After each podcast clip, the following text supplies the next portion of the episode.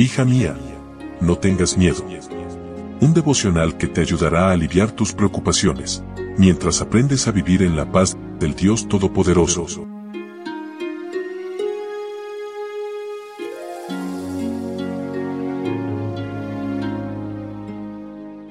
Hoy es primero de abril y es una buena oportunidad para pedir la guía de Dios para que nos acompañe en todo lo que hagamos durante este mes.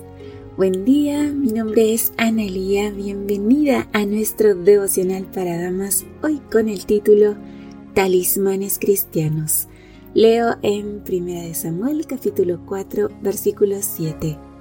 Los filisteos tuvieron miedo porque decían, ha venido Dios al campamento. Y dijeron, ay de nosotros, pues antes de ahora no fue así. La nación de Israel había caído en corrupción moral y espiritual de nuevo. Enfrentaron a los filisteos, pero salieron vencidos.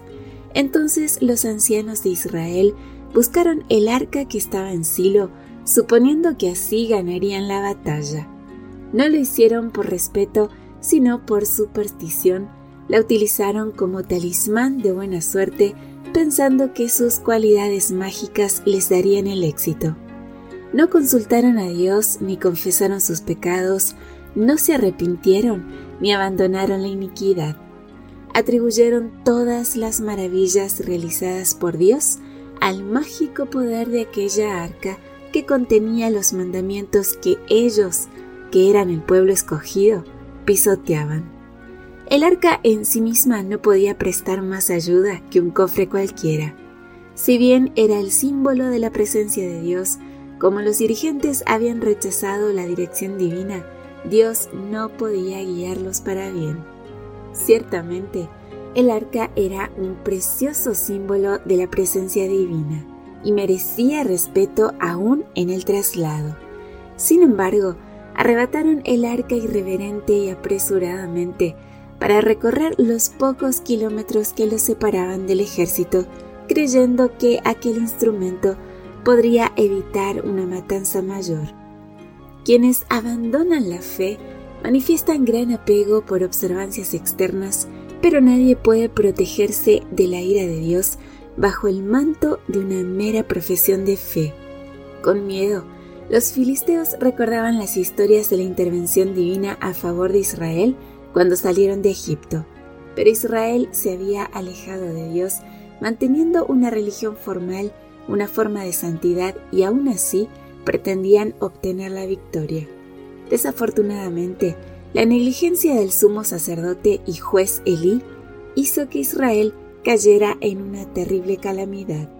Ese día murieron 30.000 hombres, incluyendo Elí y sus hijos, y el arca de Dios fue quitada de la tierra de Israel.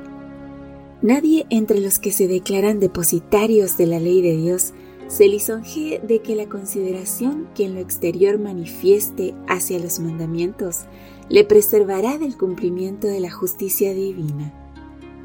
¿Cómo es tu relación con Dios? ¿Es meramente ritual o es relacional? ¿Posees algún talismán Abres tu Biblia en un salmo de protección, pero sin leerla para conocer profundamente a quién ofrece protección.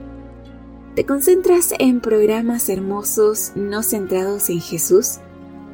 ¿Usas una cruz en el cuello sin experimentar el gozo de la salvación?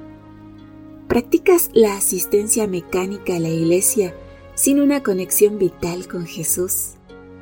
Amiga, Transforma hoy tu práctica religiosa en una experiencia de vida y mantén una relación con Dios que sea auténtica y nueva cada mañana.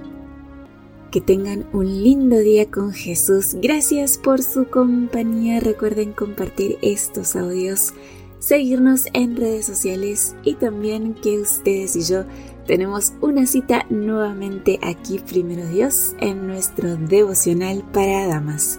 Bendiciones. Gracias por acompañarnos. Te recordamos que nos encontramos en redes sociales. Estamos en Facebook, Twitter e Instagram como Ministerio Evangelike. También puedes visitar nuestro sitio web www.evangelike.com